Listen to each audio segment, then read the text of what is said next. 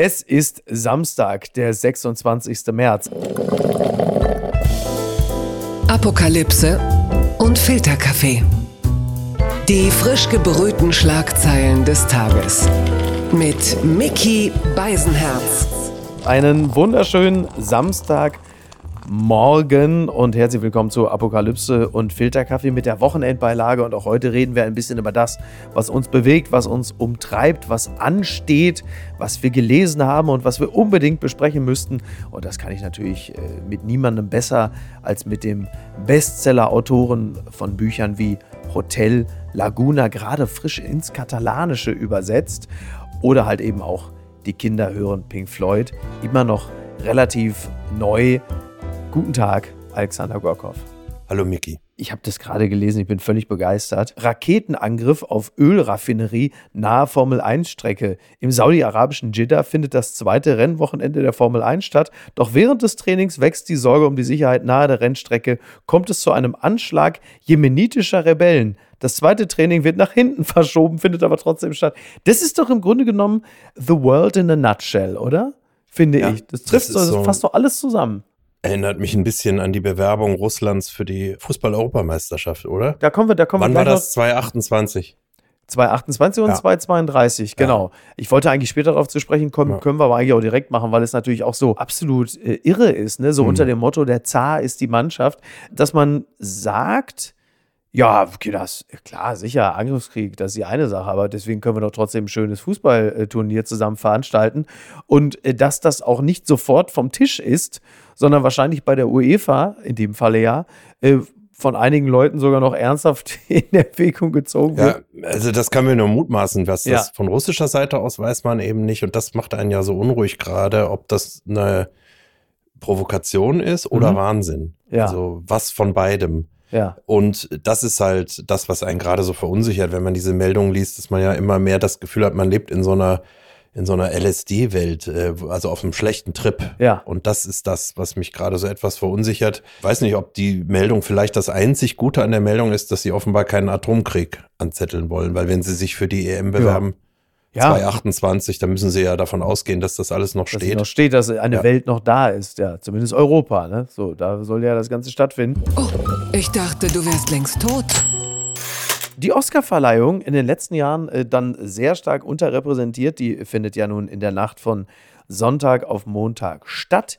In der Zeit gibt es einen Artikel von Daniel C. Schmidt, überschrieben Method Acting ungeduscht zur Oscarverleihung. Method Acting gilt als Goldstandard der Schauspielerei. Seine Geschichte aber prägen nicht nur künstlerische Durchbrüche, sondern auch Missverständnisse und Übergriffe.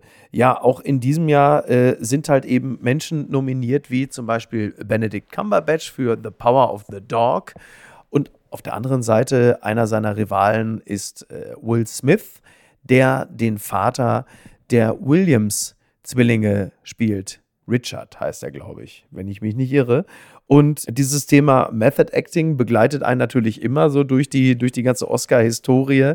Wird ja auch gerne mal verwechselt. Also es war ja in den letzten Jahren immer klar, wenn einer eine Körpertransformation vornimmt, also keine Ahnung, beispielsweise Matthew McConaughey nimmt irgendwie 30 Kilo ab für Dallas Buyers Club, dann weiß man schon, äh, hier riecht's nach Oscar. Ähnlich auch wie wenn man Nazi spielt, so Kate Winslet beispielsweise, das ist eigentlich mal eine relativ sichere Nummer. Das ist aber ja nicht zwingend gleich Method Acting, das ist ja zunächst einmal erstmal eine Körpertransformation. Mhm. Gibt es Schauspieler, die dich besonders beeindrucken, speziell so im Bereich des Method Acting oder möglicherweise auch nicht? Ich weiß nicht, ob das äh, Method-Leute sind. Also ich habe ein paar äh, Schauspieler aus dem deutschsprachigen Bereich, die ich zum Teil auch kenne, mhm. also aber die ich so oder so sehr verehre. Natürlich Christoph Walz, Matthias Brandt etc. Ja. Ähm, so viele sind das, glaube ich, gar nicht, äh, die sich, glaube ich, nicht als äh, Method Actor mhm. verstehen. ich glaube eher sogar sehr im Gegenteil. Ja. Und ähm, ja, dementsprechend sich ja auch äußern. Ich weiß gar nicht genau. Ich glaube, Robert De Niro ist Method Acting, oder? Also zumindest auch äh, mit einer Körpertransformation natürlich bekannt geworden, wie ein wilder Stier. Das mhm. war natürlich ähm, volle Lotte, das, was wir als Method Acting verstehen. Mhm. Ähm, inwieweit er da dann wirklich zu Jake LaMotta geworden ist, vermag ich gar nicht zu beurteilen. Ich glaube, derjenige, der in der Neuzeit am meisten dafür steht, ist wahrscheinlich Daniel Day-Lewis. Ne? Mhm. Also There Will Be Blood beispielsweise, der also oder für eine andere Rolle dann Glaubst halt eigentlich, ein halbes dass so ein Jahr das Film wie- Schneidern gelernt hat. Glaubst du eigentlich, dass so ein Film, um mal äh, sofort das Thema zu wechseln, dass so ein Film wie Taxi Driver heute noch so möglich wäre? Also eine Wegen Jodie Foster oder Ja, weshalb? Nein, nicht nur wegen Jodie Foster, sondern auch wegen der Rolle, die Robert Mhm. De Niro spielt. Also dieses Ausmaß an Gewalt, das aber Mhm. gleichzeitig von einer Identifikationsfigur ausgeübt wird, Ja. die ja doch sehr viele Jungs damals beeinflusst hat. Mhm. Glaubst du, dass das heute noch so ginge? Oder Selbe Zeit wie Rocky übrigens, ne? Das ist, ist Ja. glaube ich, sogar dasselbe Entstehungsjahr. Das ist, glaube ich, beides Ich glaube nicht. Ich 1976. glaube, dass man heute eine Diskussion am Bein hätte, und zwar nicht von der rechten Seite, wie das Mhm. damals üblich war, sondern von der anderen, ob da nicht etwas verherrlicht wird und ob das äh, überhaupt sich so gehört. ist ja eine kleine. Begleiterscheinung, die der Film, der ja auch inhaltlich nicht gänzlich unähnliche Film äh, Joker mit Joaquin Phoenix ja Mhm. auch hatte, ne? wo es ja auch darum ging, dass das Individuum von der Gesellschaft unverstanden und die Gesellschaft seinerseits nicht verstehend äh, zur Gewalt greift. In gewisser Hinsicht ja auch eine Art Gesellschaftskritik ist. Ich fand das ja auch ein bisschen seltsam, wie es von manchen dann interpretiert wurde, weil das war natürlich ähm, fast schon ein bisschen entschuldigend, dass man sagt, naja, er hatte ja keine andere Wahl, als äh, zum Gewalttäter zu werden. Also insofern ist die Erzählung ja dem, dem Taxi-Driver ja gar nicht so wahnsinnig unähnlich, wobei natürlich bei Taxi Driver es ja noch den Vietnam-Hintergrund gibt. Das fällt natürlich bei, beim Joker komplett weg. Ja. Aber, Aber, klar, was wir nicht verstehen, ist, dass es auch äh, Gewalt gibt, die äh, eine andere Wahl gehabt hätte. Also es ist völlig sinnlose Gewalt. Mhm. ja. Und, äh, in diesem Text zum Beispiel, äh, weil du gerade sagst, ob das überhaupt noch möglich wäre, äh, wird unter anderem auch das Spiel von Dustin Hoffman und Meryl Streep in Kramer gegen Kramer angesprochen, wo er Meryl Streep eine schmiert, eine Ohrfeige gibt. Ob das heute überhaupt noch ging. Das ist natürlich, als ich das las, dachte ich, ja, eigentlich ja seltsam, weil wir reden ja hier von Schauspiel. Es ist ja in diesem Zusammenhang, also es ist einerseits natürlich äh, körperliche Gewalt in Ausübung einer beruflichen Tätigkeit, aber es ist ja eindeutig im beiderseitigen Einvernehmen, weil es ja sogar im Drehbuch steht. Also, also noch abgesprochener kann etwas ja nicht sein. Also, dass das jetzt dann auch schon tatsächlich eine Frage ist, die erörtert werden muss, ob das heute überhaupt noch ginge. Ja, Miki, jetzt würden aber diverse Leute sagen, müsst ihr doch gar nicht erörtern, ihr stinkigen alten Männer, weil das ist ja die geile Diskussion, die wir gerade führen, ist ja, wird man ja wohl noch mal sagen dürfen. Ja? Und wird man ja wohl noch mal zeigen dürfen, so ein Mann, der seiner Frau eine schmiert. Naja, aber wenn Also, du versuchst, du- etwas zu dokumentieren, Ja. ja, ist, Natürlich, aber ich glaube mal, so weit sind wir noch nicht. Du kannst es noch machen Ja. und du kannst solche Filme drehen. Ja. Die Diskussion ist, äh, ist äh, noch nicht so weit, dass man das nicht kann. Ja. Trotzdem gibt es eine Menge Filme, die ich gesehen habe, zum Teil auch als Journalist selber mich damit auseinandergesetzt habe. Rain Man, also hier Dustin Hoffmann, wenn wir Mhm. Ja. gerade von ihm gesprochen haben. Ist es denn okay, dass er einen Autisten spielt? Ja. Sollte ein Autist von einem Autist gespielt werden? Genau. Und, und, und. ja, aber dann ist es halt wirklich nicht mehr Acting, sondern Being. Gucken mal, wer da spricht. Oligarchenparadies am Tegernsee in BR-Sendung. Einheimische packen über Putin-Freund Usmanov aus. Das berichtet der Merkur. Es geht um Rottach-Egern. Idyllisch eingebettet zwischen den bayerischen Voralpen und dem Südufer des Tegernsees. Ich möchte an dieser Stelle Veit Habersetzer ganz lieb grüßen. Und dann hier äh, steht es dann, plötzlich ist die oberbayerische Gemeinde als Oligarchenparadies am Tegernsee in aller Munde. Denn in dem Örtchen residiert Putin-Freund und Milliardär Alisha Usmanov. Auch die BR-Sendung Quer hat diesem Thema nun einen Beitrag gewidmet und sich auf Spurensuche begegnet, äh, begeben. Und das ist natürlich mal ganz spannend, wenn die Nachbarn befragt werden. Das ist ja im Grunde genommen jetzt so ein bisschen Spiegel TV auf ganz hohem Niveau. Also sonst ist man ja immer zu den Nachbarn gegangen, die in der Nähe von Arno Dübel gewohnt haben oder in Abu Chakas. Jetzt ist man am Tegernsee unterwegs. Ist ja übrigens für die Redakteure auch mal ganz schön, dass man da nicht in Neukölln rumspringen muss. Aber gut, ist BR, ist klar. Am Tegernsee hatte man doch bislang eigentlich immer nur den Stress mit dem thailändischen König, der mal bauchfrei durch die Gegend gelaufen ist. Und jetzt sind die Oligarchen dran. Ja, also man muss jetzt aber auch wirklich sagen, es ist eine wirkliche Scheißgegend. Also das ist, das ist jetzt, wenn man, wenn man hier in Bayern, ich bin ja nur zugereist, aber wenn man hier in Bayern sagt Tegernsee, ploppen ja alle Bilder auf, die man eigentlich nicht hören will. Also das ist jetzt mal, Ich fand's da richtig schön. ja, ja, war ist da vordergründig ganz schön, aber Ja. allein das Wort Rottach-Egern, Ich kannte das nur als Hotspot. Im letzten Jahr war das ein Hotspot. also hier in Bayern ist es sowas wie so ein Anti-Wort eigentlich. Wirklich, doch, ja. Ja. Naja. Wohnen einfach sehr viele unsympathische Menschen dort oder fahren dorthin. Ja. Und ich weiß nicht, also wer, ja, wer Also, nach Rottach-Egern fährt, äh, kommt darin um. oder so.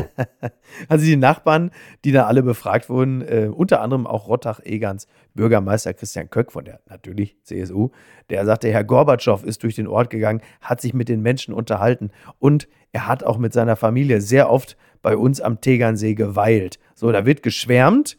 Ähm, bei Usmanov, der ist immerhin einer von den äh, 100 reichsten Menschen der Welt, aber da ist nicht jeder so äh, begeistert. Eine Nachbarin sagt, ja, der wackelt ja, wenn er hier ist, immer mit seinen fünf Gorillas rum. So, dann hat er noch zwei von seinen zwei bezahlten Damen dabei. Ne? Nur Positives hingegen kann eine Dame berichten. Er ist eigentlich sehr freundlich, grüßt höflich, aber ansonsten hat man ja überhaupt keinen Kontakt mit ihm. Ist auch eine herrliche Vorstellung, ja. dass halt einfach so ein, ein russischer Oligarch dann zu, äh, äh, was weiß ich, zu Grete Obermoser sagt, äh, kommen Sie doch mal bei mir irgendwie auf die Yacht. Wir haben das so schön hier. Ich habe hier 23 Nutten, also ganz toll. Herrlich. Aber ist denn am Tegernsee wohnt doch auch Uli Hoeneß? Vielleicht sind die dort auch in, in gewisser Hinsicht so, ähm, sag mal, wie soll ich sagen, Oligarchenfest. Ja, dem bin ich ja zugetan. Also ist ja, ein, ja, ja, ist ja jemand, den ich jetzt mal strukturell wirklich, wirklich gerne mag. Strukturell gerne mag, ist aber auch schön. Strukturell, was ist das denn? Ich mag jemanden strukturell gerne. ja, wie mag man Hoeneß? Vom Protokoll also, her. Äh, nee, ja. also in der Gänze. Das ja. ist, glaube ich, der richtige Ausdruck dafür. Klar wohnt der da sozusagen, weil er halt der Hoeneß ist. Der und Uli andere, ja, und alle wohnen da und alle von der Uli und andere wohnen da, weil es halt Rottach-Egern ist ja. und weil es der Tegernsee ist. Ja. Und die Vorstellung zum Beispiel, dass mir einer sagt, wir fahren eine Woche nach Rottach-Egern, ist so abenteuerlich. Ich versuche das auf einer Skala. Ich weiß, dass du dahin fährst zum Beispiel. Auf du einer Skala von 1 bis Ostsee, von der Skala, auf einer Skala von 1 bis Ostsee. Wo liegt Rottach-Egern? äh, 9. Also oh, Ostsee ist 10, ja? Ja, Ostsee ist 10. Ja, ja. Rotterdam ist 9. Wann haben wir so Ostseewitze gemacht, als wir alle nicht wegfliegen vor zwei durften? Jahren, ne? Vor zwei Jahren, als ja. du zitiertest, dass irgendwo im Innenhof. Ich habe, ich habe, nein, nein, nein, nein, nein, nein, eine Sekunde. Die Geschichte geht, Haus nicht kaputt. Die Geschichte geht so, dass ich zu meiner Frau gesagt habe vor zwei Jahren, als das losging mit, wir dürfen alle nicht verreisen und ich darf nicht nach Kanyamel und so weiter, habe ich irgendwann wirklich, weil ich unheimlich traurig war und wütend, habe ich äh, auf den Tisch gehauen und habe gesagt, ich fahre nicht an die scheiß Ostsee. und zwei Tage später hänge ich die Wäsche auf auf dem Balkon hier in Schwabing, Innenhof und höre um die Ecke, wirklich war, jemand brüllen zu seiner Frau, ich fahre nicht an die scheiß Ostsee. so. Ja. ja, und das sind aber Sätze, die Wir man jetzt mal hier unseren Tonfall äh, Nein, ein bisschen. Das ist schon, ich hab, das, ich, also das, das genau der richtige. ist genau der richtige. Ostsee. Ja, komm, also das das das, R, das R-Wort Der Tegernsee ist sehr schön, die Ostsee Teger, Ich finde schön. den Tegernsee ja. ja wirklich sehr schön. Ich mhm. bin ja sowieso völlig verstört, wie du hier ablederst, ne? Was soll äh, denn See sein? Also ja. ein See ist halt schön, ja. aber es geht ja nicht um den See ja. oder die Berge. Steht da morgen, steht da der Ekelautor mit der Klartext-Garantie.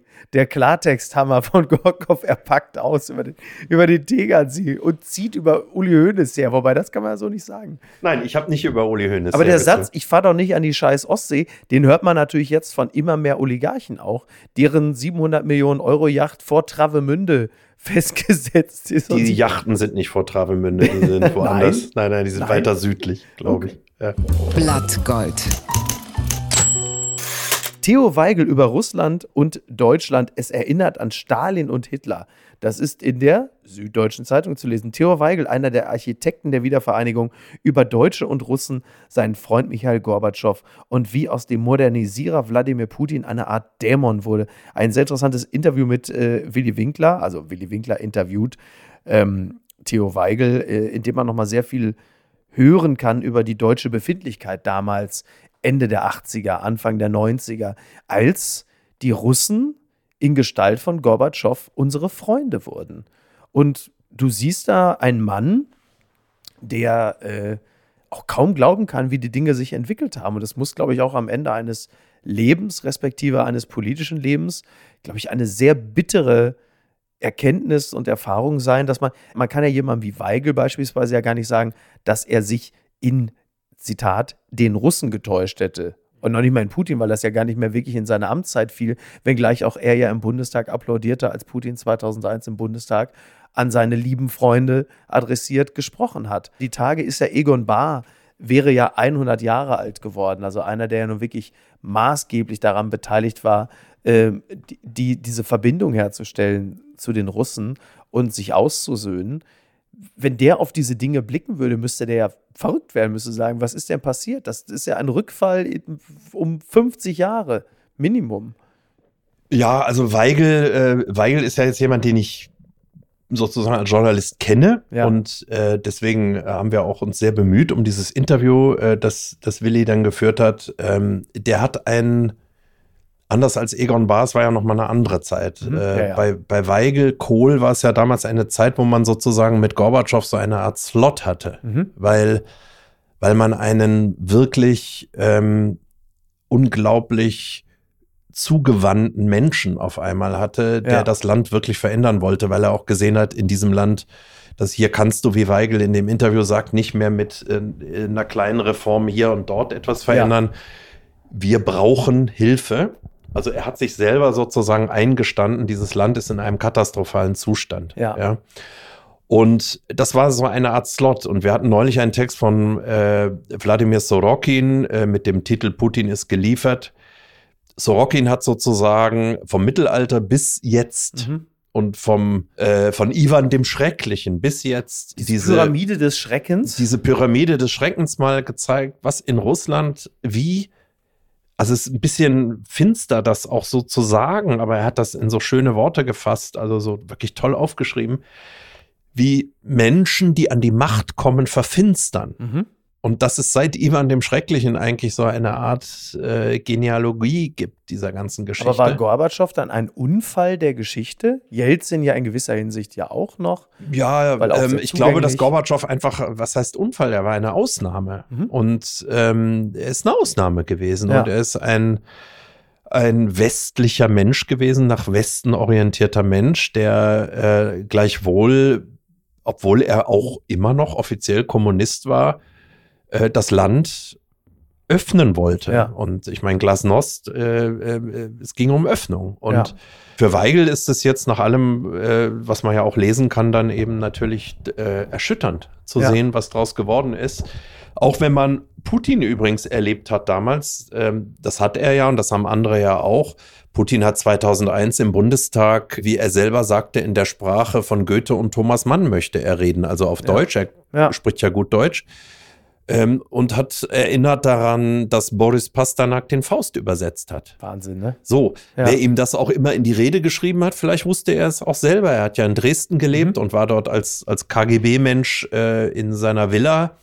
Er kennt ja die deutsche Kultur und es gab diesen zugewandten Putin mal, genau. der hier auch, auch hier in Bayern, in der Staatskanzlei äh, hofiert wurde und überall. Man hat versucht, mit diesem Mann einen Weg zu finden. Ja. Was ich übrigens nicht verurteile im Nachhinein. Also ich bin jetzt manchmal sehr ja, erstaunt darüber, wer verlangt, dass der und der sich distanzieren mhm. soll, mhm. der aber vorher selber sich nicht besonders deutlich von Putin distanziert hat. Wir können jetzt hingehen und sagen, die Netrebko soll jetzt mal sagen, mhm. dass. ja. Die Netrebko hat nur mal als Beispiel sehr deutlich gesagt, es handelt sich um einen Angriffskrieg. Mhm. Also immerhin. Ja, ja, absolut. Ja, sie hat nicht gesagt, dass die Ukrainer haben uns ja auch. Dafür äh, könnte sie in Russland bereits 15 so Jahre es. bekommen. So ist es, so ja. ist es. Das muss man jetzt einfach mal sagen, ja, weil wir immer sagen, die Künstler sollen jetzt mal Haltung und so weiter. Können wir ganz leicht sagen, wenn du ein international bekannter Pianist bist oder eine Opernsängerin, kannst du sagen, der Trifonov soll sich äußern, die Netrebko soll sich äußern, alle sollen sich äußern, aber wenn diese ganzen Menschen noch Verwandte haben, zum mhm. Beispiel mhm. in Russland, können wir schlau auf Twitter genau. oder sonst wo daherreden. Ja. Das ist ganz was anderes. Ja. Und es ist einfach so, dass Putin ähm, sehr lange hofiert wurde, mhm. auch von uns mhm. sozusagen, und wir mit ihm Geschäfte gemacht haben zu einer Zeit, wo schon Passagiermaschinen abgeschossen wurden und Menschen vergiftet wurden oder im Tiergarten äh, in den Kopf geschossen wurde, das wo man schon so die, also wenn wir jetzt mal von 20 Jahren ausgehen ungefähr, war das schon so das letzte Viertel. Ja, und es war immer klar, um Gottes Willen, äh, finster, finster, aber ja. immer kam das Aber genau. hinterher. Ja. Ja, und ich war auch nicht der Anführer der Anti-Putin-Bewegung. Um ja, das gleich das, das, zu sagen. Ja, nee, aber das, das, muss man, das muss man ja auch mal äh, dazu sagen. Klar, natürlich ist die Öffentlichkeit völlig zu Recht entsetzt, aber wahr ist auch, dass ähm, nach der Annexion der Krim und äh, dem, was danach ist ja auch niemand auf die Straße gegangen. Ist ja nicht so, dass ähm, eingedenk dessen, was äh, auf dem Donbass passiert ist damals 2012, äh, dass die Menschen auf äh, 2014, dass die auf die 2012 war die äh, EM Polen Ukraine. Deswegen musste ich noch mal kurz dran denken. Wahnsinn auch. Aber gut. Ähm, ist ja auch niemand auf die Straße gegangen und hat dagegen demonstriert und gesagt, um Gottes Willen nicht mit dem. Das ist ja auch Teil der Wahrheit, dass die Öffentlichkeit natürlich auch nicht so auf den Hinterbeinen war, wie das jetzt ist. Spät genug, aber so, so ist es halt eben auch. Jetzt ist der öffentliche Druck da, jetzt ist natürlich auch wirklich, jetzt kann und will auch niemand mehr wegsehen und du kannst auch glaube ich, befeuert auch durch soziale Netzwerke und eine große Intensität der Nachrichten.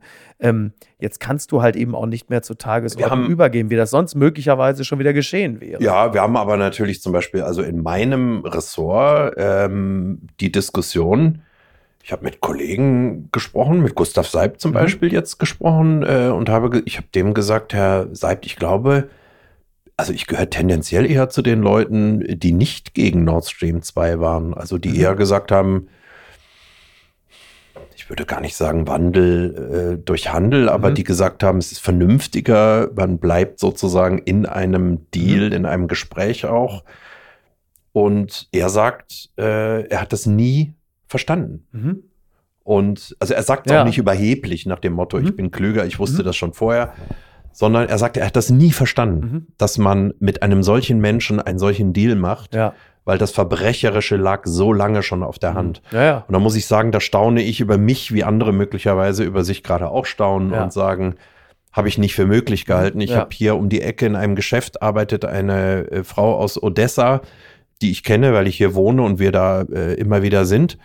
Und mit der habe ich eine Woche vor dem Angriffskrieg der Russen gesprochen und ich habe gesagt, was meinst du denn? Und dann sagt sie, das wird kein Krieg, es wird keinen Krieg geben. Hm. Ja. Das machen sie nicht. Ja.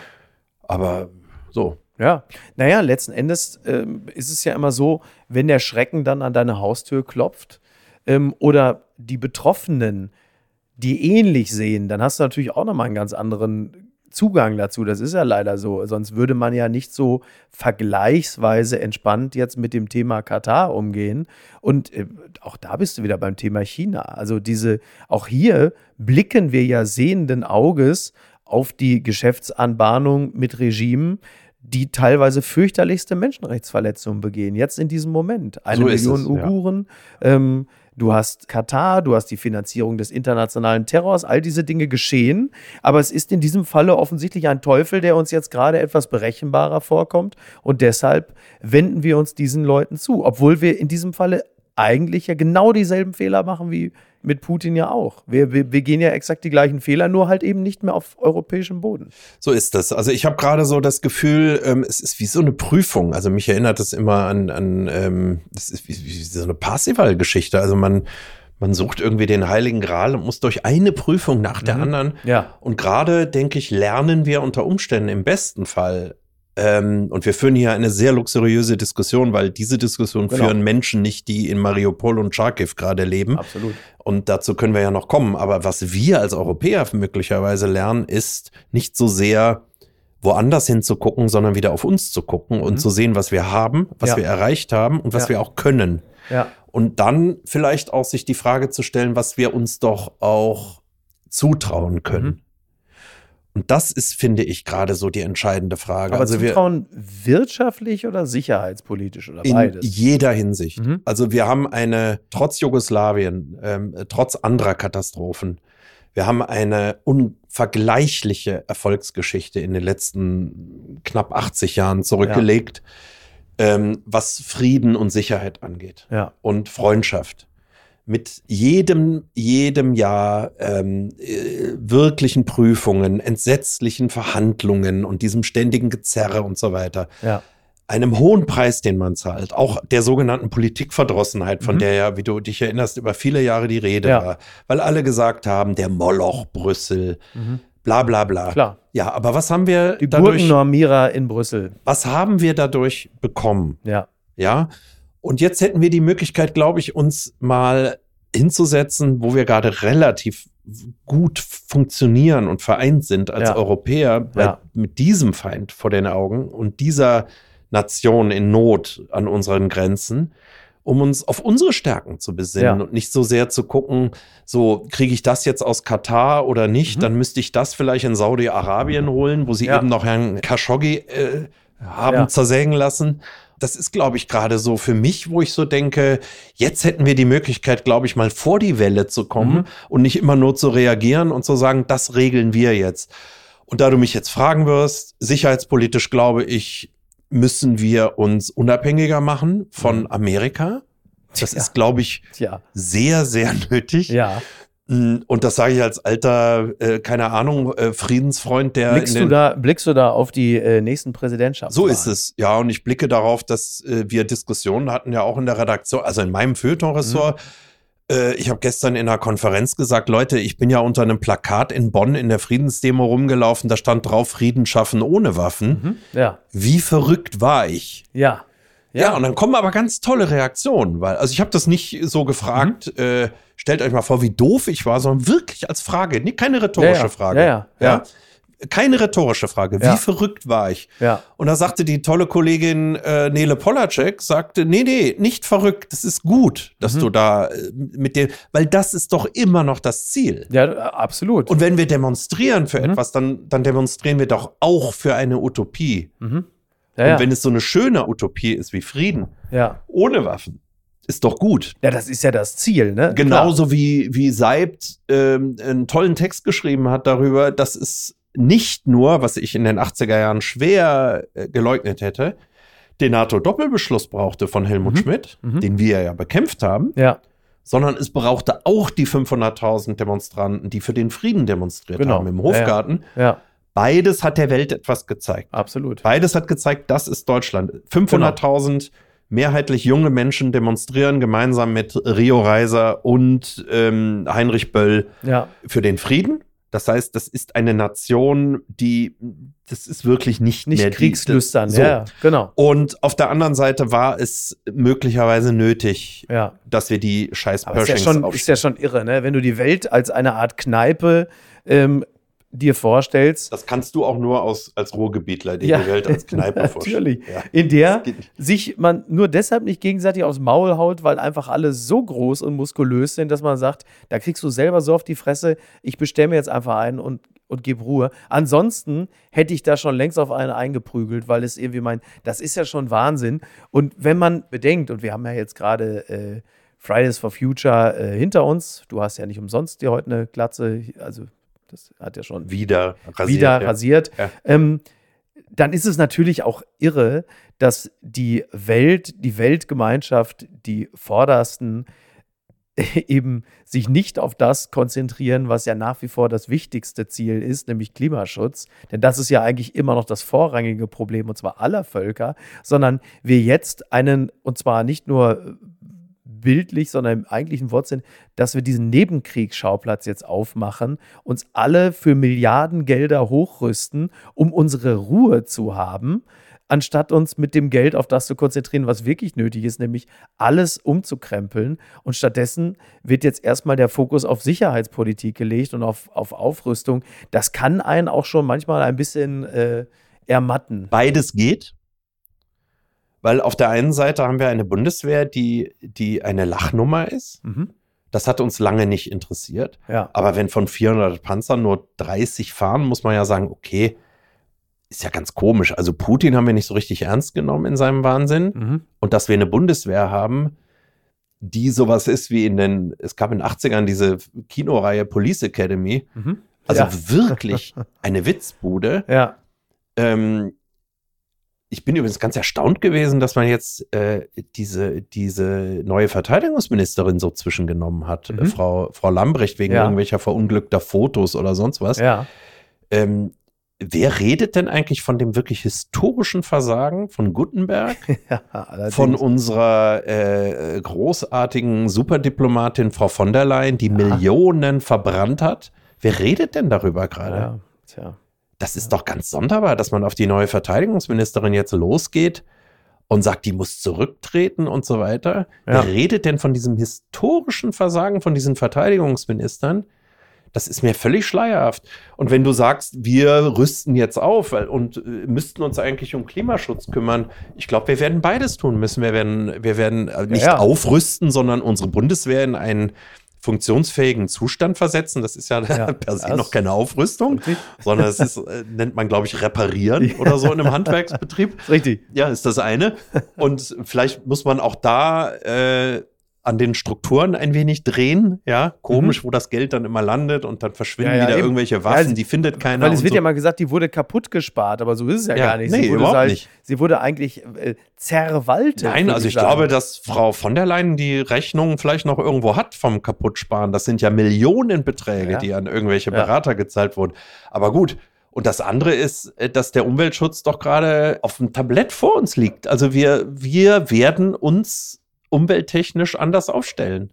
Das ist auch gar nicht eine Frage davon, ob ich jetzt FDP wähle, Grün oder die Linkspartei. Es wird so kommen, weil wir uns unabhängig machen müssen Naja, von, du, wir haben ja von diesen äh, Importen. Ja, wir haben es ja jetzt nun in, an zwei Beispielen gesehen, wie schnell es eine Kehrtwende geben kann. Du hast einerseits Corona und du hast andererseits halt jetzt den Angriffskrieg in der Ukraine.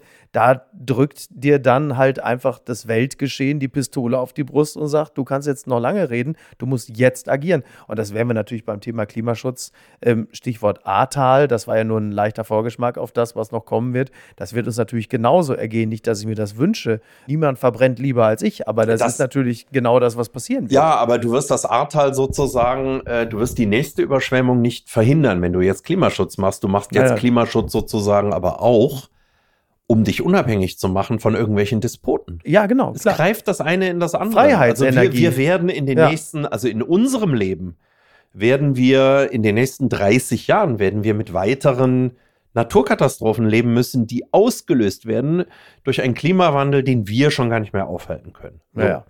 Wir können ihn jetzt, äh, nach allem, was ich weiß und lese und höre, können wir ihn verlangsamen und wir Mhm. können ihn vielleicht doch noch bremsen und so weiter. Das sollten wir auch tun. Der andere Punkt ist, dass wir aber auch Klimaschutz machen, gerade aus wirklich politischen Gründen. Ja, ja, und klar. dann können wir sagen, okay, dann machen wir uns unabhängig von, von Russland, Ja. Katar.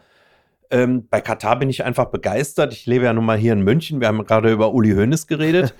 Ich, äh, ich bin wirklich begeistert gewesen, weil wenn du also immer wieder mal mit dem FC Bayern zu tun hast, dann, dann hast du ja auch damit zu tun, dass du seit Jahren hinter diesem Verein her bist und sagst, ihr müsst dieses Sponsoring mit Katar beenden. Ja, ja. Das ist also wirklich böse. Ja. Und dann fliegen die da immer hin äh, und Genau. trainieren da und so weiter. Ich fand das auch nie gut. Mhm. ich war immer auch dabei und habe gesagt, das dürfen die nicht machen. Die sollen doch nach Marbella wie Genau. keine Ahnung, Fortuna Arminia Düsseldorf auch. und so, ja. ja. Jetzt ist das natürlich einfach Wahnsinn, wenn du siehst, wie Herr, wie Herr Habeck da Mhm. den Diener macht und nachher noch sagt, es sei großartig, was er da erreicht hat. Naja. Er hat auch die Menschenrechte angesprochen, da siehst du die ja nachher, wie die sich also vor Lachen nicht mehr einkriegen, Ja. wenn der weg ist. Ja, ja. Er hat noch was von den Menschenrechten gesagt. Und das Ganze sage ich, auch wenn es jetzt so klingt, ohne jede Überheblichkeit gegenüber Habeck, den ich wirklich äh, in seinem Job jetzt gerade äh, genauso toll finde wie viele andere Er macht das Minister. Dilemma ja auch deutlich. Er, So ist er, es. er lügt die Leute ja nicht Ja. an, sondern er, ist da ja sehr transparent Ja. äh, in seiner Gefühlswelt und sagt, Leute, äh, ihr glaubt doch nicht ernsthaft, dass mir das Freude macht hier. Stichwort äh, Freiheitsenergie von Lindner. Da lacht man natürlich gerne drüber, weil es ein, ein Liberaler sagt, immer von der FDP.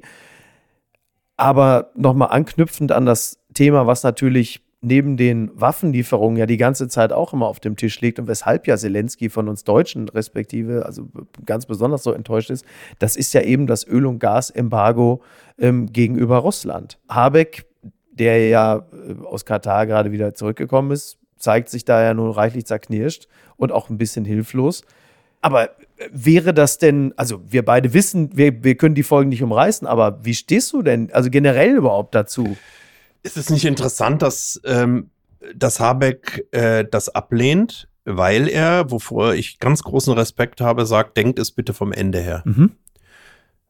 Weil wir wissen, wie anfällig äh, auch, also gerade äh, Deutsche in der Mehrheit oder äh, immerhin, also als Volk sind, wenn, wenn es kritisch wird. Mhm. Sich extremen Parteien zuzuwenden, Stichwort AfD Na, und, und so vor allen weiter. Dingen, wenn die emotionalen Affekte äh, genau. erstmal weg sind. So. Also die, das, das Mitgefühl mit Verstehe den Ukrainern, Habeck, ja, Ukrainer- verstehe Habeck total. Wenn Ja. das Mitgefühl mal endet, äh, dann neigt der Deutsche dazu zu sagen, also Busse mit Flüchtlingen mit Steinen zu bewerfen. Ja. So.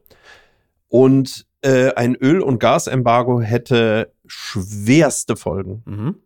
Und es heißt immer, es hätte schwerste Folgen für die deutsche Wirtschaft, Mhm. für ähm, den Mittelstand und so weiter. Wir Mhm. reden immer nicht von den Menschen. Und Ja. Habeck, wofür ich wirklich Respekt habe, denkt es von den Menschen her Mhm. und sagt, ähm, es werden erstmal in den Betrieben äh, wird das Gas abgestellt und erst später in den Haushalten. Es wird aber in den Betrieben zu Arbeitslosen kommen. Ja. Das ist das eine. Ja. Das andere ist, wir brauchen einen Umbau unserer Energiewirtschaft. Ja. Und wenn wir die Situation haben, dass wir jetzt mal vor die Welle kommen Mhm. können, dann sollten wir das jetzt machen. Und das ist der Punkt, wo ich in der Abwägung sage, ja, genau wie Theo Weigel gesagt hat in dem Interview, Ja. Theo Weigel immerhin, also Mhm. äh, von was reden wir, wenn wir heute von CSU und Grünen und sonst was Absolut, reden? Ja.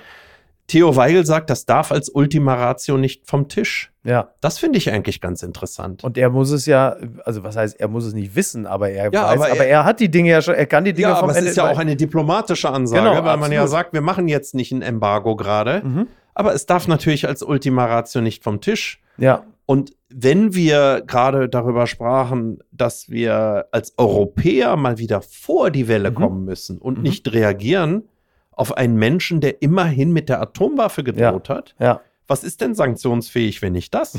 Ja. Die Drohung mit der Atomwaffe, der. Beschuss eines Atomkraftwerks, Ja. wann denn Sanktionen, wenn nicht jetzt? Ja. Und wenn man dadurch als europäische äh, Einheit erscheint und wenn man dadurch den Menschen in der Ukraine im Moment hilft, bitte dann, dann jetzt. Mhm. Und dann wird es allerdings, das muss man sagen, uns allen, also den sogenannten Besserverdienern äh, und allen anderen in diesem Land irrsinnig viel äh, ähm, abverlangen. Hm. Also das wird, das wird für Menschen, die gerade aus diversen Gründen irgendwie befindlich sind wegen diesem und jenem, das wird uns viel abverlangen. Unterm Radar. Ein Jahr Haft auf Bewährung, das Martyrium des Rainer Winkler. Ein Text, der im Spiegel zu finden ist. Der YouTuber Drachenlord wird seit Jahren im Netz von Tausenden gemobbt. Nun stand er zum zweiten Mal vor Gericht und bekam ein Urteil, das über seinen Fall hinausreichen könnte. Äh, ja, es gibt einen Richter, der wird hier zitiert, Axel Dunavs, ähm, der verhandelt jetzt äh, den Fall noch einmal vor dem Landgericht Nürnberg führt. Und da ist halt eben auch dieser Rainer Winkler, der sich im Internet Drachenlord nennt. Unter diesem Namen veröffentlicht er Videos. Winkler ist zentrale Figur eines einzigartigen Mobbing-Falls. Einzigartig, weil er sich seit Jahren hinzieht, weil wohl Tausende daran beteiligt sind und weil Winkler mit den Mobbern eine zerstörerische Symbiose eingegangen ist. Ja, also dieser YouTuber Rainer Winkler ist also für sich genommen schon eine etwas seltsame Figur, also äh, sag mal, äh, optisch sehr auffällig und inhaltlich halt auch so ein bisschen neben der Spur, würde man sagen. Es wurde dann auch, das wird in diesem Artikel auch deutlich, also der Richter hat sich dieses Falls nochmal angenommen. Denn eigentlich hatte Rainer Winkler ja schon eine höhere Strafe gehabt. Der musste, glaube ich, sogar eigentlich in den Knast. Das Ganze ging nochmal in Revision, weil er halt eben als Menschen wieder mal zu Tausenden zu seinem Haus pilgerten, wurde er halt handgreiflich, hat irgendwie mit einem Stein nach jemandem geworfen, hat, glaube ich, mit der Taschenlampe irgendwann mal zugehauen. Ähm, und daraufhin kam es zu diesem Prozess und da wurde dann festgestellt, ja, Körperverletzung und dann sollte er jetzt, glaube ich, es waren sogar zwei Jahre oder so. Und dann wurde dieser Fall aber nochmal sich genauer angeschaut und der Richter hat sich jetzt das Ganze mal genauer angeguckt und kam offensichtlich zu einem Ergebnis. Und zwar, dass dieser Rainer Winkler erstmal nach einem psychologischen Gutachten vermindert schuldfähig ist. Und zum anderen stellte er halt eben auch fest, dass dort gezielt hingepilgert wurde zu dem Haus dieses Mannes. Äh, es wurde gezielt provoziert, es wurde förmlich, also danach gelächzt, diese Aggression auch herauszukitzeln. Und deshalb spricht man halt eben auch in diesem Artikel von einem symbiotischen Verhältnis. Das ist es auch in dem Sinne. Jetzt muss man dazu sagen, Rainer Winkler, nur der Vollständigkeit halber, hat sich halt im Netz äh, immer mal wieder halt eben auch frauenverachtend geäußert, äh, ein paar seltsame Thesen ins Netz gehauen. Aber, und jetzt kommt natürlich nicht nur meine persönliche Meinung, sondern offensichtlich auch die des Richters, das alleine rechtfertigt natürlich in keinster Weise, dass man halt so als Mob zu Tausenden zu dem Haus von einer Person hingeht, auf seinen Namen irgendwie LKW-weise Klopapier bestellt und noch irgendwelche anderen Dinge treibt. Ähm, Und das ist natürlich eine Kultur, die in diesem Falle mal nicht nur im Netz stattfindet, sondern sogar in der analogen Welt sich dann Bahn bricht. Ja, bei diesem Kerl, aber eben auch bei Politikern, ne? Zum Beispiel. Also Ja. die äh, Besuch bekommen. Ach so, ja klar. Ja, ja, Petra Köpping, Sachsen so, und das beispielsweise. ist, äh, das ist halt, ähm, das ist es halt, ja. das ist halt insofern auch interessant, als man ja sagen kann, hey, äh, dieser Rainer Winkler, wie äußert er sich denn da? Das ist ja frauenfeindlich oder das ist, äh, keine Ahnung, was da noch alles gekommen ist. Ich habe das nicht intensiv verfolgt, aber der hat ein paar Meinungen vertreten, wo wir jetzt sagen würden, da stehen wir nur gar nicht hinter. Ähm, das würde ich jetzt auch nicht unbedingt. Ja, aber, aber retweeten. ist das, ist das, also ist das, was man mal eine Geschichte nannte? Nein, weil diese Leute gab es immer, die Genau. Meinungen vertreten, die man nicht vertritt. ja, ja. Das Einzige, was heute ist, dass sie schutzlos sind. Also früher haben solche Menschen mal einen Leserbrief geschrieben oder sie haben ein skurriles Magazin rausgegeben, das keiner gelesen hat. ja. Ähm, heute erreichen sie eine unglaubliche Aufmerksamkeit dadurch, dass man sich gegen sie verschwören kann. Also Mhm. du kannst sozusagen mit mehreren tausend Leuten dort erscheinen vom Haus. Genau. Ja, Ähm, man hätte früher gesagt, das ist eine Wurst. ja. Und ich meine, was kriegt man für Leserbriefe, äh, wo Ja, ja, man sagt, absolut. das darf nicht wahr sein. Naja, äh, und, und, und, was, was in Menschenköpfen los ist. genau. Das hat jetzt diese Aufmerksamkeit halt. Und Genau. dann kann ich eigentlich nur sagen, der Mann tut mir leid.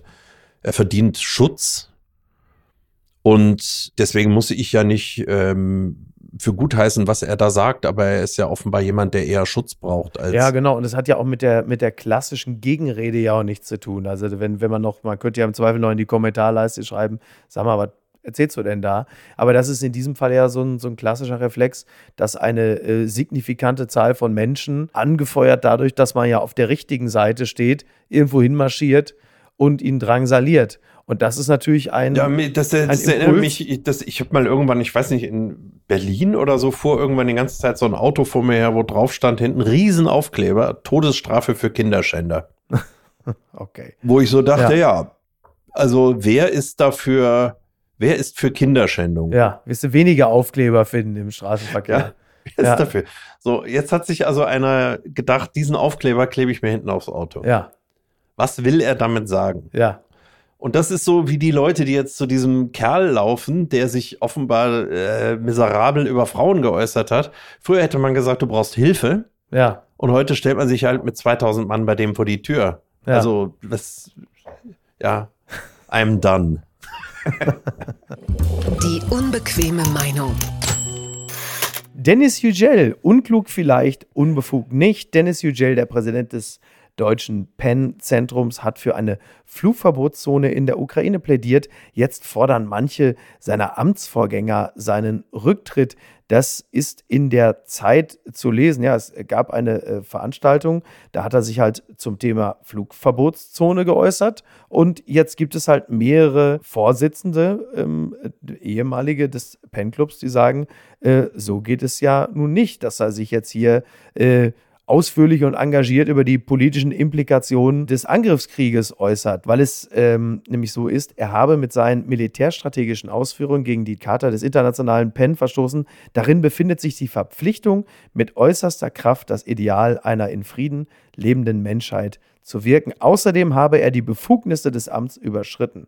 So, Ja, also wenn das, äh, wenn in der Charta der äh, vom PEN steht, äh, es sollte eine friedliebende Welt sein, äh, dann kann er das äußern, weil er ja sich friedliebend im Grunde erstmal äußert und sagt, er möchte die ukrainische Bevölkerung schützen. ja. Das ist das eine. Das andere ist, dass ich überhaupt nicht seiner Meinung bin, Mhm. weil ich glaube, dass es ein Riesenfehler wäre, eine Mhm. ähm, von der NATO durchgeführte Flugverbotszone einzurichten über Ja. der Ukraine. Ja. Und die Gründe will ich gar nicht aufzählen, die weiß jeder inzwischen. Ich halte das für einen Riesenfehler, aber warum soll er nicht äh, im Rahmen einer Diskussion, soweit ich das also in meiner eigenen Mhm. Zeitung dann gelesen habe, hat es eine Diskussion gegeben in Köln äh, am Rande der Lit Cologne und da wurde Ja, darüber genau, diskutiert und dafür ist der PEN doch da, dass man darüber diskutiert. Ja, ja. ja, Er, er hat ja nicht gesagt, ähm, äh, vor vier Wochen bombardiert Moskau, ja. Ähm, er hat, glaube ich, aus dem Impuls heraus gesprochen, den Menschen in der Ukraine zu helfen, dass sie nicht mehr bombardiert werden aus der Genau. Luft. ja. Und wie gesagt, ich teile seine Meinung überhaupt nicht, aber das ist ja ein schlechter Witz zu sagen, er soll zurücktreten. Dann brauchen wir doch keinen Pen mehr. Tatsache.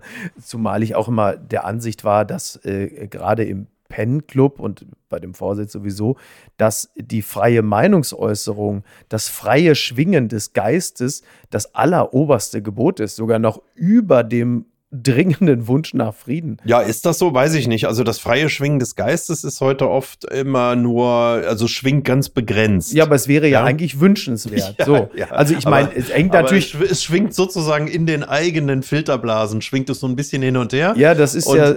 Und also Pen heißt ja nicht. Pen kann ja nicht heißen, äh, wir machen Lesungen in Worpswede und stehen nachher mit einem Glas Wein mhm vor der Buchhandlung. Ja. Also so wie Giselle, den ich persönlich übrigens nicht kenne, mhm. wenn es so verstanden werden soll, wie er es versteht, glaube ich, mhm. dann heißt das, wir mischen uns ein und wir führen Debatten über solche Themen. Mhm. Und wann sollte man diese Debatte führen, wenn nicht jetzt? Ja. Ist doch logisch. Ja, ich habe die Aufregung auch überhaupt nicht nachvollziehen Ja, ich verstehe können. die Aufregung schon der Leute, die dagegen sind, was er sagt. Na, dagegen ja, bin ich aber auch. Aber das heißt ja so wie, also 68 hätte das geheißen, ja. 68 hätte das geheißen, Dutschke diskutiert mit Adorno, einer von beiden muss nachher zurücktreten. Ja. Das geht ja nicht. Es, ja. Die Diskussion soll ja stattfinden. Ja, bitte. Das ist doch der Punkt. Ja, genau. So. Und sonst brauchen wir kein Pen. Also Lesezirkel äh, in Ortsbuchhandlung kann jeder machen. Das ja. ist, äh, wenn es eine gemütliche Vereinigung sein soll, dann muss man sich wieder einen gemütlichen Präsidenten holen. Und wenn man, wenn man diskutieren will über Sachen, wie gesagt, ich bin null seiner mhm, Meinung ja, in diesem Punkt. Ja. Aber darüber würde ich dann mit ihm diskutieren. Ja, aber das ist ja, genau, aber das ist ja auch schon, glaube ich, auch mit die, die Basis äh, eines solchen Zirkels, dass man leidenschaftlich nicht einer Meinung sein kann. Also dass man sogar ja, ja im Zweifel sogar ja leidenschaftlich dafür eintritt, ja, dass er, jemand er, diesen er im nichts, Zweifel auch Unsinn äußern kann. Er hat ja nichts Unsittliches geäußert. Also Nein. wenn er gesagt hätte, keine Ahnung was, vergeht euch an anderen Menschen. So. Nein, das hat er nicht gesagt. Sondern weil, er steht hat, ja, weil da steht ja auch auf seinem Aufkleber auf der Eckscheibe. Was steht da? Nein, weil du sagst, vergeht euch an andere Menschen. Steht ja auch als Aufkleber auf seiner Eckscheibe. So ist es. Sowas kann man sich nicht ausdenken. Ansa in Travel oder En Travel oder was weiß ich, wo diese Seite, das hat Niki Hassania, liebe Grüße an der Stelle, hat mir diese Seite wieder geliefert. Venice Hotels give tourist water pistols for seagulls. Ähm, es ist wohl so, dass in äh, Hotels in, ähm, also ich glaube in dem Fall ist es nicht Venice, USA, sondern Venedig, da ist es so, dass die Hotels den Touristen äh, Wasserpistolen gegeben haben, ähm, to ward of marauding gulls, also marodierende Möwen, was einfach ein toller Begriff ist. Die sind wohl so, dass sie den Sandwiches und äh, äh, Pizzaviertel klauen. Und da haben dann die Hotels gesagt, ihr kriegt jetzt hier orangene äh, Wasserpistolen, weil die Farbe Orange mögen sie nicht und die werden jetzt ausgehändigt. Das scheint wohl fantastisch zu funktionieren. Ja, funktioniert auch hier in Schwabing mit Tauben zum Ja. Beispiel. Ja, wir Ach so. haben auch eine Wasserpistole. hier. Wirklich? Ja, ja, klar. Ach, fantastisch. Ja, ja. Sehr gut. Also dritter Stock Altbau Schwabing heißt Tauben Ja, das ist richtig. und heißt äh, morgens in der Küche sitzen und draußen dieses wirklich nervenzerfetzende Gegurre zu hören. Das ist richtig. Und, äh, und um sie nicht zu töten, Ja. schießt man sie mit der Wasserpistole ab. Und dann, dann hüpfen sie aufs nächste Vordach, zwei Meter nur, Ja. und gucken unheimlich doof und frech Ja. so runter und sagen, du gehst ja gleich wieder rein, trinkst deinen Kaffee und dann. Ja, aber Tauben sind ja auf eine gewisse Art und Weise ja noch dümmlich, aber Möwen sind ja richtig, sind ja eigentlich so die Paviane der Lüfte. Die sind ja sowas von abgefuckt und abgezockt. Und die sind ja richtig schlau. Und die wissen ja genau, mit wem sie es machen können und sind ja auch sehr hemmungslos. Die sind ja auch groß. Also ich meine, ich wohne ja in Hamburg, Möwen sind halt einfach auch richtige Klopper. Die sind ja richtig groß. Die sind ja nicht so klein wie so richtige Kaffensmänner. Und ähm, es gibt so tolle Videos. Ich habe ein Video gesehen, das ist auch äh, so ein klassisches Video, was man eigentlich sonst immer so in der Familien-WhatsApp-Gruppe kriegen würde, äh, wo so eine, da ist irgendwie so eine Katze, die sitzt da an ihrem Napf in so einer Küche und dann kommt die Möwe rein, geht so an ihren Napf bei der Katze, auch kackenfrech und klaut der Katze so ein, zwei Sachen so aus dem Napf. Und die Katze sitzt da, aber macht nichts. Geht, weil die sie kleiner ist. geht die Möwe wieder, ja, weil sie kleiner ist, weil sie geht die Möwe wieder raus mit dem Futter. Dann geht sie nochmal rein, nimmt wieder was aus dem Napf, geht wieder raus. Beim dritten Mal geht die Möwe wieder rein und denkt sie, weißt du was? Oh, fuck it. Nimmt den ganzen Napf mit und geht raus. was soll sie machen? Toll. Gucken mal, wer da spricht. News.com berichtet, Russian state media declares war on Arnie after video message against Ukraine invasion. Russian state media has reacted with fury to Arnold Schwarzenegger's video message speaking out against the Ukraine invasion. Äh, wir haben das Video alle gesehen. Ähm, äh, unser USA-Korrespondent Ralf Möller hat mir in einer Sprachnachricht versichert, äh, dass das Video mittlerweile hat das Video von Arnie. Haben schon drei Millionen mehr gesehen also geht ja wirklich komplett um die Welt, ist, glaube ich, auch effizienter als so manche äh, Rede im Bundestag oder äh, von mir aus auch am Brandenburger Tor. Das geht ja, es, es ist ja Wahnsinn, in welche Ritzen auch gerade in Russland das äh, hineindringt. Und es hat halt einfach das russische Staatsfernsehen aufs Höchste aufgebracht und sie haben jetzt Arnold also offiziell zum Feind erklärt. Soweit ist es gekommen. Das wissen wir eben nicht, ob das in Russland auch für Verheerungen gesorgt hat. Ähm, und ich habe manchmal das Gefühl, dass, und das ist eben nur ein Gefühl für einen Journalisten immer was Schlechtes, Gefühlen und Glauben und, und so weiter. Man, man sollte irgendwie wissen, aber trotzdem habe ich den Eindruck, dass vieles auch von der sogenannten Propagandamaschine gerade in Russland einfach nicht so gut läuft, wie man ja. immer schreibt. Also ja. es gibt so Narrative, die so interessant sind. Äh, das eine ist der perfekt funktionierende Propagandaapparat in Russland. Mhm. Und gerade äh, stellt sich so immer wieder mal, es gibt zumindest so signifikante Anzeichen dafür, dass das irgendwie nicht so funktioniert, mhm. wie sie denken. Auf der anderen Seite, dass das Militär, von dem wir auch der Meinung waren, dass die das in der Ukraine in wenigen Tagen mhm. regeln, mhm. nicht so funktioniert, wie wir ja. denken. Und dass viele Narrative, die wir pflegen, ähm, anders sind, als mhm. man denkt. Gibt zum Beispiel diese tollen Schlagzeilen. Also ich bin jetzt seit 30 Jahren hauptberuflich Journalist und seit 30 Jahren lese ich die Schlagzeile jede Woche irgendwo, die chinesische Staatsführung wird nervös. Was? okay. Und das ist einfach fantastisch. Ja, ja gut. Immer wieder. Die wird seit 30 Jahren nervös. Ja. Und seit 30 Jahren, wenn ich dann die wechselnden Präsidenten sehe in dieser ja. Bierruhe mit diesem Unrechtsstaat, der es ja, ja ist, ja, denke ich immer, äh, nee, also ich glaube nicht, dass die besonders nervös sind. Nee, da habe ich tatsächlich auch nicht den Eindruck. Ja, das ist richtig. Na, bei Putin hat man schon das Gefühl, dass er nervös ist. Also jetzt äh, habe ich irgendwie äh, heute noch gelesen, also Putins, einer von Putins wichtigsten Berater ist zurückgetreten, wo ich schon im Kopf Der Verteidigungsminister ist weg, den sieht genau, man der, der, Genau, der, also Putins Berater ist zurückgetreten, habe ich schon gesagt, so von der Fensterkante nehme ich an. Und äh, genau, und der Verteidigungsminister Shoigu, der ist schon seit über zwei Wochen äh, auch schon nicht mehr gesehen. Alles also, das ist natürlich ähm, schrecklich. Wir diskutieren das aus Schwabing heraus und nicht aus Charkiw und Mariupol. Ähm, und kriegen sozusagen die Ausläufer mit, weil wir hier Menschen sehen in Supermärkten, die einem mit, ja. mit dem Handy kommen mit ukrainisch-deutsch, mhm. also Kinder. Mhm. Mhm. Und gleichzeitig denkt man jedes Mal, wenn man Putin sieht jetzt, ich finde, er sieht schlecht aus, ja. Äh, was für eine irre Gefahr in dieser Irratio steckt und ja. in dieser Metaphysik, äh, die sich irgendwie in seinem Gehirn da selbst befruchtet.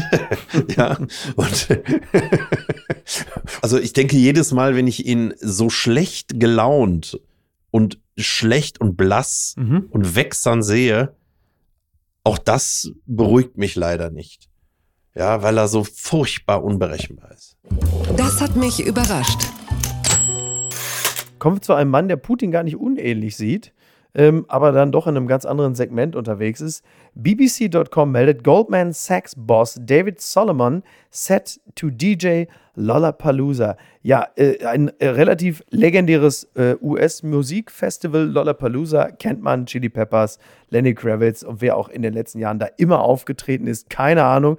Aber halt eben auch der Boss von Goldman Sachs namens David Solomon, äh, immerhin 60 Jahre alt. Ähm, also er macht entweder äh, 35 Millionen Dollar im Jahr als Banker oder er tritt halt eben auf bei Lollapalooza als, als, DJ. als DJ. Ja, als DJ. Das macht er wohl schon seit ein paar Jahren und äh, wird dann jetzt auch wieder äh, dort auftreten bei diesem Festival.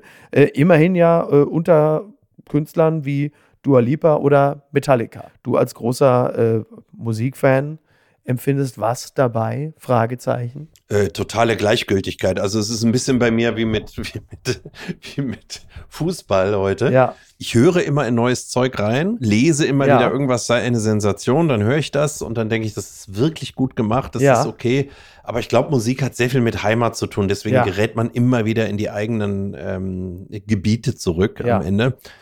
Und was das angeht, äh, totale Gleichgültigkeit. Also wieso sollte er nicht einerseits, andererseits, wieso lasst ihr ihn da auftreten? Müsst ihr doch nicht. Ja, das ist richtig. Äh, was hat ein Banker da eigentlich verloren? Ja. Also nehmen wir mal an, ich wäre 1980 äh, bei, keine Ahnung, Pink Floyd, The Wall, 81 war es in Dortmund gewesen. Marek Lieberberg kommt auf die Bühne, der Veranstalter, und sagt, Herr Christians von der Deutschen Bank legt jetzt vorher Musik auf. Dann hätte Eine es Vorstellung. Bierbecher gehagelt. Ich glaube, Christians war damals Chef Ja. der Deutschen Bank, ich bin nicht ganz sicher. Wir haben jetzt hier jemand, den Chef der Deutschen Bank, der legt jetzt hier auf. Ja, Dieter Hund. Dieter Hund, der Chef der Arbeitgebervereinigung. ja, so, Dieter Hund. hier auf. Ja. Und dann hätten wir äh, gepfiffen natürlich. Wir haben ja Natürlich. schon bei dem armen Peter Maffei gepfiffen, Bei den Stones. 82 bei Ja. den Rolling Stones. Ja, vielen Dank, ihr Arschlöcher. Ich komme bestimmt nicht mehr. Ja, das war wirklich ein billiger Der Triumph. nächste Becher fliegt zurück, ihr Schweine. ja, aber Peter Maffei auspfeifen im Müngersdorfer Stadion war ein billiger Triumph. Muss man. Wirklich. Ja, es ist ja letzten Endes sowieso völlig egal, weil die Grenze zwischen Banker und Musiker ist ja sowieso mittlerweile fließend, wenn du siehst, unter welchen Voraussetzungen, aus welchem Impuls heraus äh, Musiker noch auf Tour gehen. Äh, da ist mir so ein Banker, der ein ehrliches Gefühl zur Musik Glaubst hat du denn und gerne ernsthaft? DJt ja fast noch lieber, muss man aber, sagen. gl- aber glaubst du denn ernsthaft, dass äh, Genesis oder Rolling Stones äh, wegen des Geldes auf Tour sind? Nein. Nein, das glaube ich nicht. Also ich glaube, bei, bei Genesis ist es ja wirklich ähm, so eine Art, äh, und das ist jetzt super gemein, aber es ist so eine Art live gespielter Nachruf, so dass sie Ich selber. glaube, das, was die machen möchten und was Collins machen möchte, ist auf Wiedersehen sagen. Also er ja, möchte, ja, ja, er möchte sich verabschieden. ja. Ich meine, er ist ein kranker Mann. Er, Mhm. Es gibt ihm offenbar auch etwas. Ich finde das für alle dieser Beteiligten, also ich gerade auch. bei also ich Genesis finde das toll. ganz toll. Ja. ja.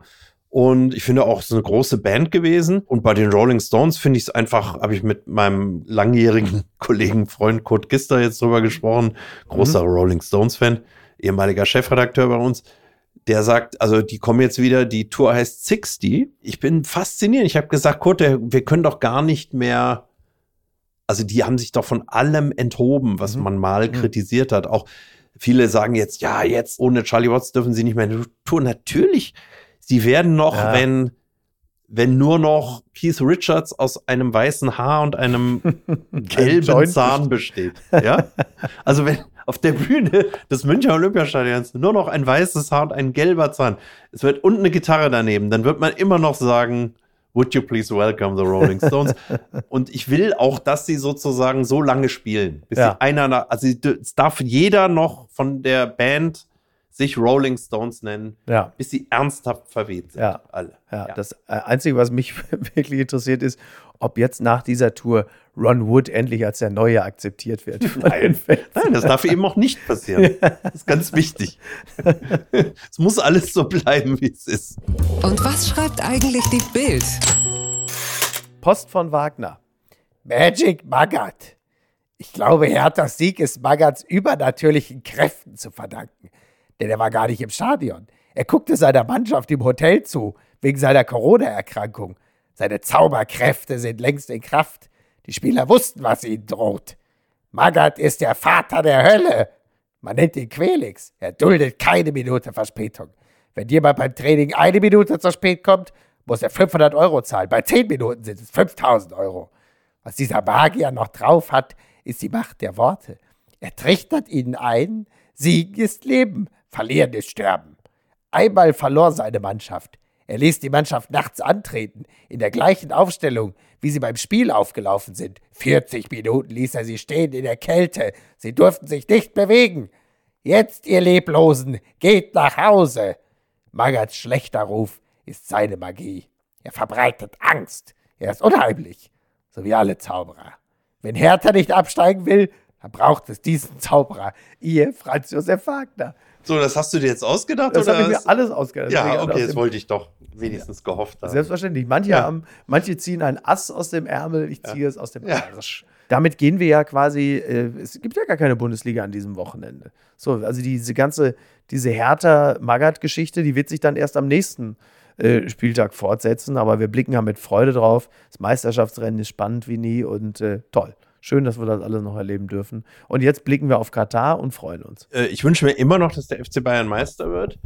Also so viel ist noch da. Ja, Und ich wünsche mir immer noch, dass meine Heimatmannschaft Fortuna Düsseldorf äh, wieder höher kommt in der zweiten Liga. Äh, und ansonsten ist bei Fußball ist bei mir vieles nur noch negativ konnotiert. Also eigentlich nur weniger über Freude als über Schadenfreude. ja. Und das, dafür hat dieser Sport auch alles getan. Ja, Natürlich, also sie haben sich wirklich Mühe ja, gegeben, richtig. mir zu sagen, hau ab, wirklich, du, du renn um dein Leben. ja. Wir sind so doof. Also guck, dass du Land gewinnst. Ja. Ich habe gar nichts gegen Berliner oder gegen Hertha-Fans, aber natürlich wünscht man sich, dass ein Verein, in den Lars Windhorst weiß ich nicht, 380 Ja, oder so 50 ungefähr. oder Ja, sonst ja. was Millionen Ja. gepumpt hat. Ja, Natürlich wünscht man sich, dass der absteigt. Ist doch logisch. selbstverständlich. Ist doch völlig klar. Ja, weil es einfach eine gute Pointe ist. Ist doch gut. Ja. super. Äh, hat nichts gebracht. Die Leine. Äh, meine Damen und Herren, äh, jetzt wissen Sie, warum dieser Mann das Feuilleton in der Süddeutschen Zeitung leitet. Also nach dieser einen Stunde sollte Ihnen das nun wirklich, sollte Ihnen das nun wirklich gewahr geworden sein. Ansonsten kann ich Ihnen auch nicht mehr helfen. Wenn Sie an diesen Gedanken, an dieser Sprache Freude haben, äh, hat ja jeder so seinen Fetisch und seinen Kink, dann empfehle ich Ihnen von Herzen die Bücher Hotel Laguna und die Kinder hören Pink Floyd. Ich habe sie gelesen und ähm, der kann auch anders, ne? Ich sag's Ihnen nur, ne? Er nickt, er nickt, er nickt. Ansonsten bedanke ich mich ganz herzlich und würde mich sehr freuen, wenn wir äh, uns dann demnächst wieder sprechen. Meine Güte. Apokalypse und Filtercafé ist eine Studio Bummens Produktion mit freundlicher Unterstützung der Florida Entertainment. Redaktion Niki Hassania. Executive Producer Tobias Baukhage. Produktion Hanna Marahiel. Ton und Schnitt Lara Schneider. Neue Episoden gibt es immer montags, mittwochs, freitags und samstags. Überall, wo es Podcasts gibt. Stimme der Vernunft und unerreicht gute Sprecherin der Rubriken Bettina Rust. Ich dachte ja, wir machen einen Podcast zusammen, Joko, und dann ähm, hängen wir einfach ab, einmal die Woche, unterhalten uns ein bisschen lustige Alltagsbeobachtung, manchmal politisches Ja. Take, dies, das, Feierabend. Was stattdessen passiert, ich muss Sport machen. Schöne Naja. Scheiße. Auf eine gewisse Art und Weise ist es aber auch abhängend. Ne? ja gut, ähm, das ist aber so, so eine Entwicklung, die man natürlich nicht kommen sieht, wenn man einen Podcast beginnt, wo man aber, wenn man einen Podcast hat, wie wir beide, der jeden Donnerstag erscheint, äh, und Sunset Club heißt, sehr dankbar darüber ist, dass zum Beispiel ein Gast wie Kai Pflaume sagt, hast du nicht Bock auf eine Klimmzug-Challenge? Ja, und jetzt mache ich seit zweieinhalb Monaten, trainiere ich Klimmzüge. Bald ist es soweit. Die große Auflösung, habe ich es geschafft, einen Klimmzug zu schaffen. Also habe ich es geschafft, ihn zu schaffen. Und die Laune ist im Keller bei mir, außer natürlich, wenn wir uns unterhalten miteinander. Aber den Rest der Zeit, den ich nicht mit dir Podcast mache, mache ich ja Sport. Ja, äh, schaltet doch einfach ein und hört rein. Wir würden uns sehr freuen. Und wenn es euch nicht gefällt, sagt es bitte keinem.